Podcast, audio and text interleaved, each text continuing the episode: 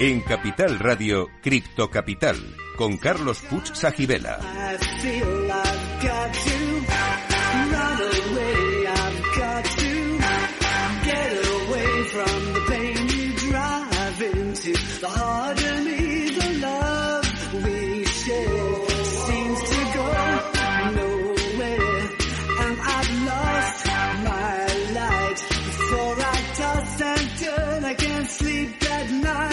El primer programa de criptomonedas de la radio española.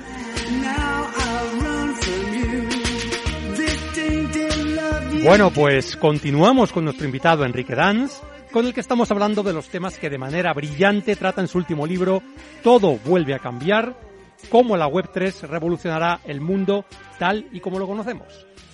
Oye, Enrique, ah, dices cosas en tu libro muy curiosas. Dices que muchas tecnologías una de las primeras aplicaciones que se hace con ellas tiene que ver con la pornografía. ¿Nos puedes aclarar esto un poco? ¿Y si en el metaverso pasa esto también? Sí, parece que, que, hay un cierto tipo de empresario que, que bueno que, que, se mueve muy rápido y que coloniza o sea es un poco eh, lo, lo, que ocurre en la biología con determinadas especies ¿no? que son siempre las primeras en asentarse en un, en un biotopo determinado ¿no? Sí. entonces el, el, la pornografía pues como alude a una de las eh, de las de las cosas que el hombre pues parece que, que ¿no? denominan pues el, el, oficio más antiguo del mundo o lo que quiera no una necesidad básica de, del hombre pues parece que, que habitualmente se mueve muy rápido y que ya hemos visto pues implementaciones de pornografía sobre todas y cada una de las de las tecnologías que han ido desarrollándose. Hace tiempo me encontré con una paradoja muy curiosa y es que una, una chica que conocí, que, que, la tenía como invitada a clase, sí. había trabajado en industrias como el, los juegos de azar, los casinos, uh -huh. los casinos online, etcétera, y la pornografía y era brutal, porque claro, tenía una, una experiencia interesantísima. Ya estaba en un, en un sector mucho más, digamos, no sé cómo decirlo, pero, pero menos arriesgado. ¿no? o más digno si quieres, eh, que menos dedicados más a serio, explotar ¿no? las bajas pasiones. Sí. Y, y, y, pero, pero claro, el aprendizaje que tenía de esas dos industrias era brutal, era auténtica, una auténtica pasada escucharla porque, porque realmente era muy bueno lo que, lo que había aprendido. ¿no? Son industrias de un marcado dinamismo, aunque claro, en el fondo pues su, su eh, lo, lo, lo, que explotan pues es lo que podemos llamar no sé desde bajas pasiones esta explotación de las personas no sí, sé sí, cómo queramos.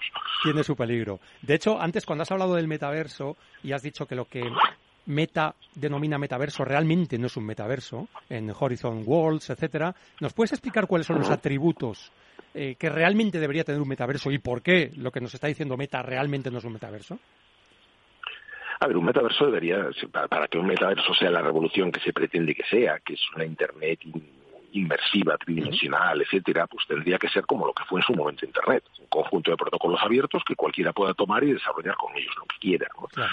Entonces, eh, fíjate, si recuerdas eh, a los, eh, los principios de la, de la, popularización no de Internet, sino de la web, lo que vivimos fueron los América Online, los AOL, eh, CompuServe, cosas por el estilo, sí. que eran mm, jardines vallados, eran sitios donde a ti lo que te decían es, eh, aquí tienes estas, estas normas, firma aquí, sí. paga aquí, y a partir de ahora te mueves por aquí, todo es seguro porque todo está bien supervisado por nosotros. ¿no? Entonces, claro, ¿qué ocurrió? que apareció Internet, apareció la web, eh, la web abierta y todos nos fuimos de allí hacia la web abierta, por mucho que cuando salíamos por la puerta de CompuServe y nos íbamos a la web abierta nos aparecía una pantalla roja totalmente aterradora que decía está usted entrando en poco menos en el Far West. ¿no? Eh, y, y no pasaba nada, decías, bueno, pues voy a verlo. Pues esto es muy grande, hay mucho que explorar y, me parece mucho más atractivo que la propuesta de un jardín vallado. ¿no? Aquí pasará exactamente lo mismo. Cuando alguien llegue y diga, pues mira, estos son los protocolos y sobre esto cualquiera viene, enchufa su servidor y que haga lo que quiera en esta, en esta, en esta nueva web inmersiva y tridimensional, ahí llegará el éxito. Mientras tanto, mientras sea una cuestión de que jardín vallado es más atractivo que el otro, pues seguramente no. Yo creo que tienes eh, mucha razón en eso. ¿eh? De hecho, la curiosidad humana es infinita y lo de vallar, poner puertas al mar, normalmente no funciona.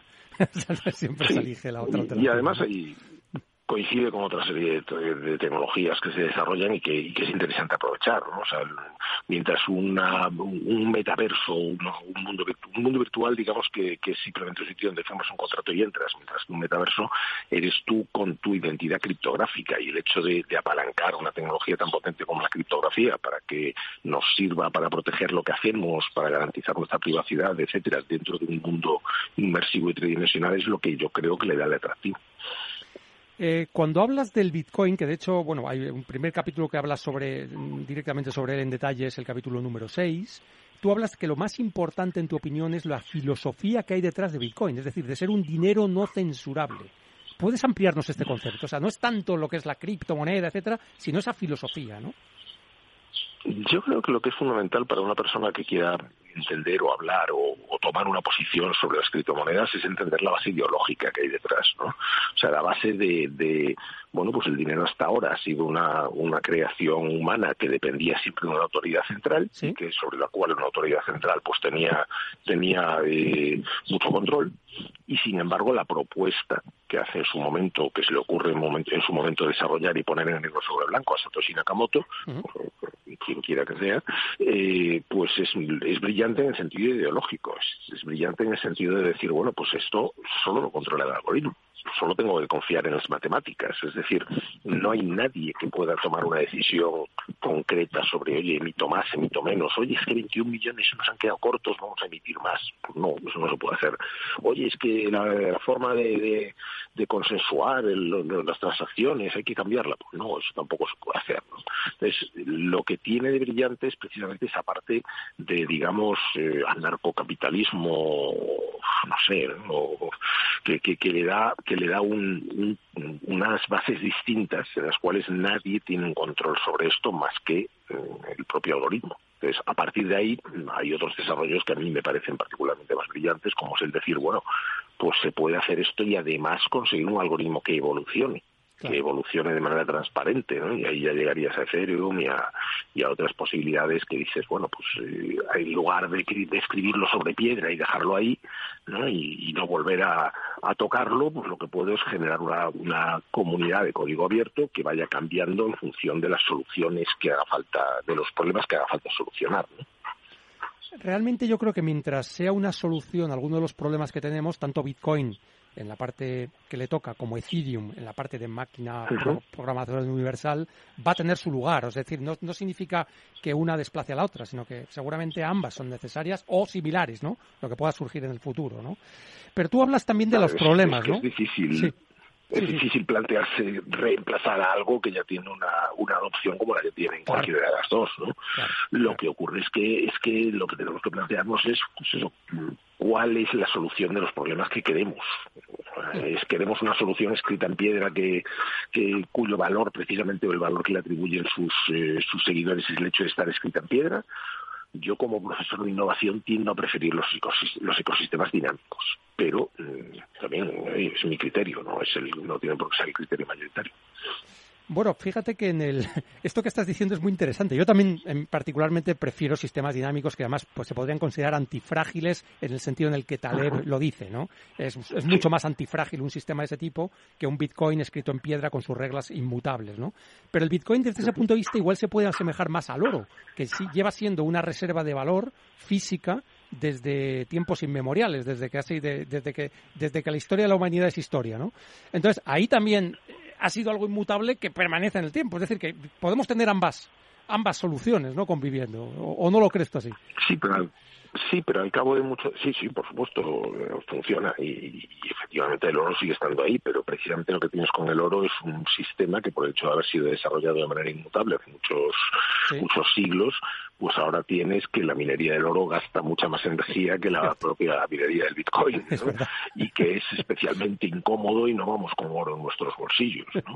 Pues a lo mejor si hubiéramos eh, evolucionado ese consenso y, el oro fuera un metal con el que se hacen cosas útiles o tal, pero nada más, pues estaríamos mejor. ¿no? O sea, al final es, es un poco las alternativas que tienes. Eh, la alternativa más fácil siempre es la conservadora, siempre es la de decir, oye, pues ya está, esto me vale como está y no quiero que lo toque nadie, o mm, voy a ver si esta evolución puede generar un futuro pues mejor, mejor en muchos sentidos, ¿no? De hecho, tú hablas de algunas críticas que se le hacen en concreto a Bitcoin, ¿no? En cuanto a especulación, seguridad, si las computadoras cuánticas van a ser capaces de reventar la seguridad que ahora mismo pues le da la red, ¿no? La red de nodos que existen. Incluso hablas de temas de privacidad.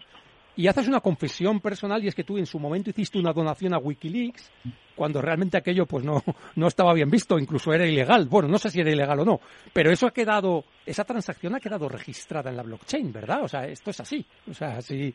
Sí, claro, como, como todas. Claro, por supuesto. Todas, ¿eh? la cuestión, la cuestión es que en aquel momento fue una cuestión de rebeldía. O sea, yo estaba, estaba escribiendo bastante sobre, sobre Wikileaks y de repente me encuentro con que si quiero donar a Wikileaks no puedo hacerlo con mi Mastercard, ni con, con mi Visa, ni con nada. Con lo cual, pues por pura, oye, voy a probar cómo es esto dije, pues eh, vamos a vamos a, donar de alguna manera, ¿no? Y eso fue un poco mi primer contacto con, con Bitcoin, ¿no? entonces, claro, si lo piensas, dices, bueno, pues ahí está, y esto, si, si dado que la, que la cadena de bloques es pública, y hombre, mi monedero en aquel momento no lo era, pero ahora soy edans.eth por pura transparencia, ¿no? Pero en aquel momento no tenía un monedero, un monedero, digamos, eh, fácilmente ascribible a, mi personalidad, ¿no? Eh, pues ahí está, y alguien podría hacerse una idea de lo que sé, de cuáles son mis intereses o mis afinidades o, o de cómo soy, ¿no? En función de aquella transacción. No, esas transacciones y otras muchas, ¿no? Que puede haber, efectivamente, se puede hacer un rastreo. De hecho, ahora cada vez más hay más herramientas, pues como Arkham y alguna otra, que pretende precisamente ser el buscador en la blockchain y que va a permitir, a lo mejor, descubrir ciertas relaciones, ¿no? Que a lo mejor no querríamos que nadie descubriera sobre lo que hacemos sí, con... efectivamente. Oye, háblate... Es, lo que tiene un sistema como este. Efectivamente, es abierto, es, transparente, es inmutable. Em, eh, en el libro también, digamos que hablas de que muchas personas piensan o hablan sobre los criptoactivos como una estafa piramidal. Y tú argumentas que no es el caso. ¿Nos puedes ampliar este concepto de por qué crees que no es una estafa piramidal y que no tiene nada que ver con una estafa piramidal? Hombre, sobre todo porque porque una estafa piramidal es lo que es, o sea, es algo destinado a pagar a pagar los beneficios con, de, las, de las personas con los que vienen después, ¿no? Esto es un esquema mucho más mucho más elaborado con otra con otros principios detrás que tiene muy poquito de estafa en principio, aunque, por supuesto, como en todo, puede haber estafas o, puede haber estafadores, ¿no? O sea, puedes encontrar que, en todos los en todos los ámbitos de la vida siempre aparecen personas que lo que lo que ven es una, una posibilidad de dinero fácil, ¿no? Eh, es evidente que si tú si tú vas siguiendo la, la cronología de las criptomonedas, las primeras que aparecen son enormemente bien intencionadas intentando solucionar fallos que le veían a Bitcoin. Y sin embargo, a partir de ahí empiezan a aparecer algunas que lo único que pretenden es, oye, pues eh, si consigo popularizarla, eh, como me he guardado unas pocas, pues me hago rico. Entonces, pues a partir de ahí tienes, y, luego ya tienes de todo hasta, hasta pues esos esquemas de, de, de cachondeo que alguien ha creado para simplemente probar el punto de qué tontería, qué fácil es esto.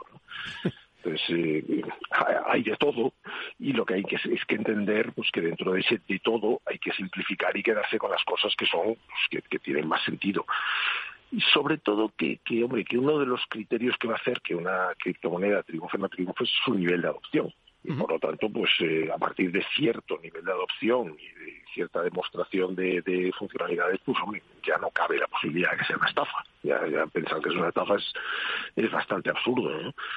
Entonces, eh, yo creo que lo que lo que hay que hacer es ser un poco pragmático a la hora de analizar estas cosas y no dejarse pues ni aconsejar por cualquiera ni, seducir por, o sea, fíjate la cantidad de casos de, estafas que hay que tienen que, suceder en sitios como Tinder, ¿no? Donde una, persona muy atractiva te entra y te, y te camela y te dice que inviertas y pues tú harías eso realmente en, un entorno, pues, no sé, fuera de la red, pues hombre, no, pues si no. avances fuera de la red, no hagas en la red. Sí, es prudencia, parece prudencia elemental, ¿no? Pero a veces se olvida, ¿no? Eh, sí, sí. Realmente has hablado es del... evidente que se olvida. Exacto. Hay muchos casos. Y por eso pasa, ¿no? Lo que pasa, ¿no? Sí, sí, eh, efectivamente. Has hablado de la adopción y eso sí creo que es importantísimo. Y por eso siempre tú dices, bueno, pues fíjate primero en cuánta gente ha adoptado esta tecnología, esta criptomoneda, antes de decidir cualquier cosa. Infórmate antes, ¿no?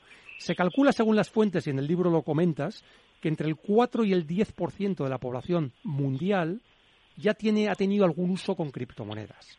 Luego estamos hablando ya de un fenómeno que no es mayoritario todavía, pero estamos ya subiendo claramente en esa curva de adopción, ¿no? Em, y eso tiene que, también que ver con que algunos países, pues por ejemplo como El Salvador, que ha sido muy criticado, pues haya bueno, pues haya posibilitado el que sus ciudadanos usen Bitcoin como moneda de curso legal, que no es precisamente donde más fuerte yo creo que es Bitcoin, pero, pero bueno, e, e, va en la dirección de lo que tú estás comentando respecto a la adopción. ¿Es así? Sí, o sea, El Salvador eh, lo que ve Bukele claramente es la posibilidad de, obtener una rentabilidad en función de una adopción temprana, con todo el riesgo que ello conlleva. Y el riesgo que conlleva es evidente, y es que Bitcoin está muy madura, muy madura ya como reserva de valor, pero pues, porque dadas las características de, las características de su algoritmo, a medida que hay más adopción, pues lógicamente crece el valor. O sea, imaginemos qué va a ocurrir en el futuro con una moneda que en vez de ser inflacionaria es deflacionaria, es decir, que incluso cada vez más, no cada vez menos. ¿no? Esto, es interesantísimo desde el punto de vista eh, económico, ¿no? Eh, pero que desde el punto de vista transaccional obviamente no está maduro todavía, porque matemáticamente en cualquier momento que hagas una transacción, pues cierto tiempo después te vas a arrepentir y vas a decir qué barbaridad lo que pagué por esto, aunque no sea real. O sea, tú lo que pagas, en realidad, el que pagó las pizzas en aquel momento con unos cuantos bitcoins, eh, no, no tiene mucho sentido que vaya por el mundo diciendo qué barbaridad me comí las pizzas más caras del mundo. No, en aquel momento te apetecía una pizza y, oye, pues el valor que tenía en aquel momento era el que era. No, no, o sea, es un poco absurdo proyectarlo eh, o deflactarlo en ese sentido, ¿no? Pero no parece que sea el sistema más adecuado para una economía transaccional en este momento, al menos hasta que no se estabilice un poco esa, ese valor, ese proceso de descubrimiento de valor. ¿no? Claro, estaríamos pues, en, eh, esa fase ¿no? de descubrimiento del precio y, por lo tanto, pues esa fase va a durar lo que dura y todavía estamos ahí, ¿no? no no es... Eh... Efectivamente. Y sobre todo tener en cuenta que, que, durante mucho tiempo vamos a vivir el embate de las propias instituciones que, que no quieren que esto suceda. O sea, aquí hay intereses en favor y intereses en contra también. Eh, estamos hablando de la próxima sustitución, de la sustitución de la próxima divisa de reserva, ¿no? Entonces, el, dólar, por ser la divisa de reserva, ha obtenido enormes prerrogativas gracias a ello, entre otros el ser pues, prácticamente el único país que, puede darle a la maquinita de imprimir dólares todas las veces que le dé la gana y aparentemente no pasa nada, ¿no? Hasta, hasta que pase, ¿no?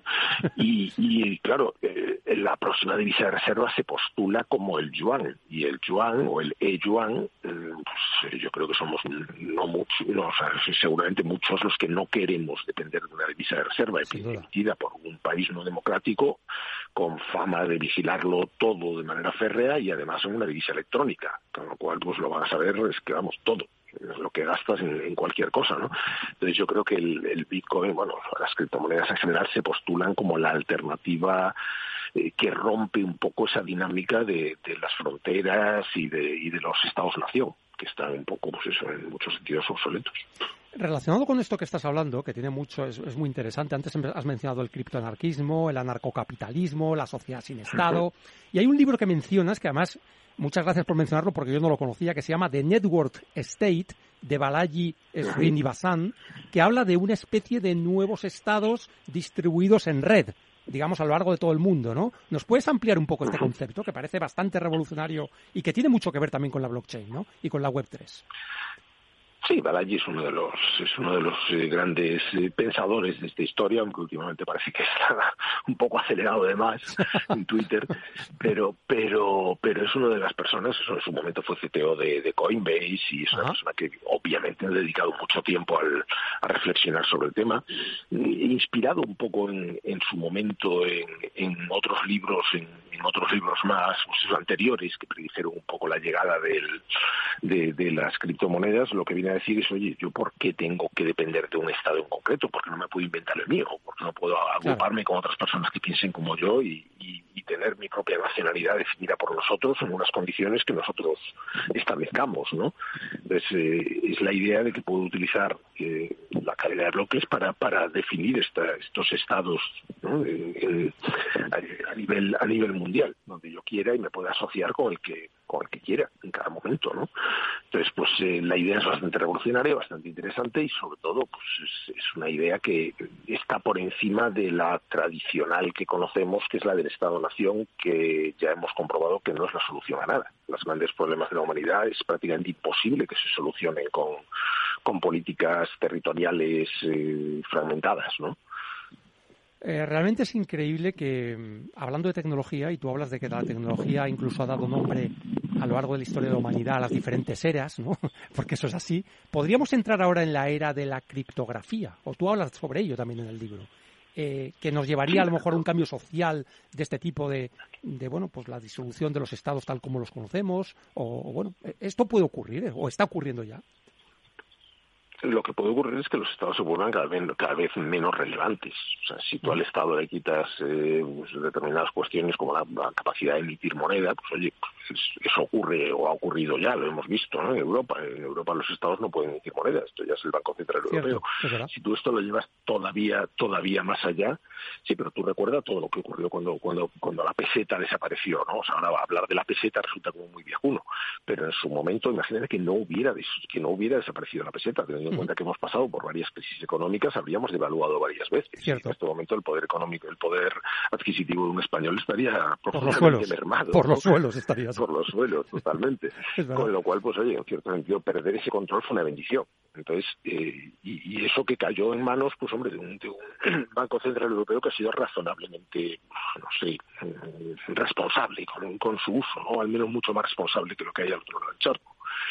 Eh, ¿Qué ocurre si, si efectivamente les quitas esa capacidad y las personas intercambian bienes y servicios en función de una herramienta que no depende absolutamente de nadie, que solo depende del algoritmo en cuestión, ¿no? y que de vez en cuando, pues oye, pues, se, se, se, juzga que hay un problema que hay que solucionar y se cambia el algoritmo o se cambia el, el, mecanismo de manera transparente, ¿no? Pero sin ninguna autoridad central que, que, tome que tome una, un papel en ello ¿no? entonces creo que, que, efectivamente la criptografía es una tecnología muy potente que cuando alguien te dice sí pero llegará el ordenador cuántico sí pero es que el ordenador cuántico lleva muchos más de 20 años estando a 20 años claro. o sea, nunca llega y no, solo es, que no llegue, sino que cuando llegue, pues la criptografía tiene capacidad de evolucionar para convertirse en, criptografía resistente a, la, computación cuántica, ¿no? Claro a la computación cuántica. Con lo cual, a partir de ahí, pues eh, tenemos, yo creo que tenemos una, una tecnología que nos puede servir, que podemos abalancar durante mucho tiempo. Oye, Enrique, ha sido un placer hablar contigo. ¿Tienes algún consejo final? Bueno, en tu último capítulo hablas de la necesidad de experimentar, de probar, de hacer un poco formato tipo taller. Dices que tú no tienes la bola de cristal, pero que estaremos mejor preparados si experimentamos por nosotros mismos, ¿no? Todos estos cambios tecnológicos. ¿Hay algún consejo que quieras dar a la audiencia eh, final o alguna reflexión final?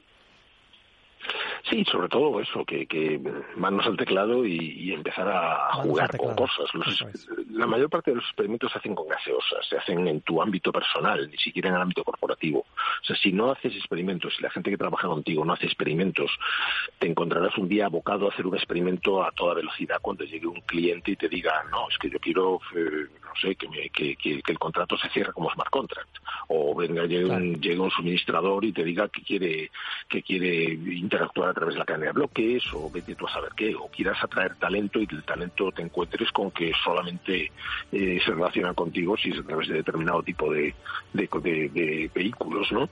Entonces, antes de que llegue alguien y te obligue por las malas, pues hombre, hacer pruebas siempre es interesante. Y, hacer pruebas no tiene por qué ser ni caro, ni enormemente peligroso, ni nada. Es algo que pues, se, puede restringir bastante el riesgo. Nos quedamos con eso, Enrique. Tenemos que terminar. Ha sido un placer hablar contigo. Muchísimas gracias. Ha sido un programa apasionante.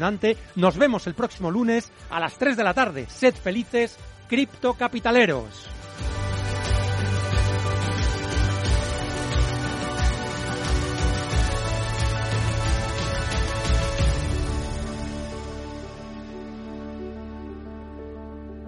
En Capital Radio, Criptocapital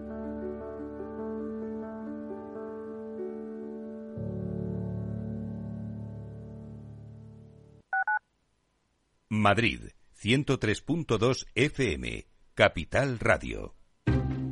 Inversión inmobiliaria acompaña al mercado inmobiliario en este nuevo ciclo. Todos los jueves de 10.30 a 13 horas, el inversor encontrará las claves para realizar su mejor inversión. La mañana de los jueves en Capital Radio tomamos el pulso al sector inmobiliario. Noticias, análisis de mercado y debates donde los protagonistas del sector podrán contar en primera persona los retos a los que se enfrenta el ladrillo. Inversión inmobiliaria pone la voz al sector inmobiliario. Aquí, en Capital Radio. ¿Llevamos todo? ¿Repasamos juntos? Que a ti nunca se te olvida nada. Tenemos los bañadores para el parque acuático, las entradas para el castillo de Manzanares el Real y lo de la visita por Alcalá de Henares. ¿Y el musical? Es verdad, que no se nos olviden las entradas. Las vacaciones de los que saben de vacaciones. El mejor estilo de vida del mundo. Comunidad de Madrid. Capital Radio.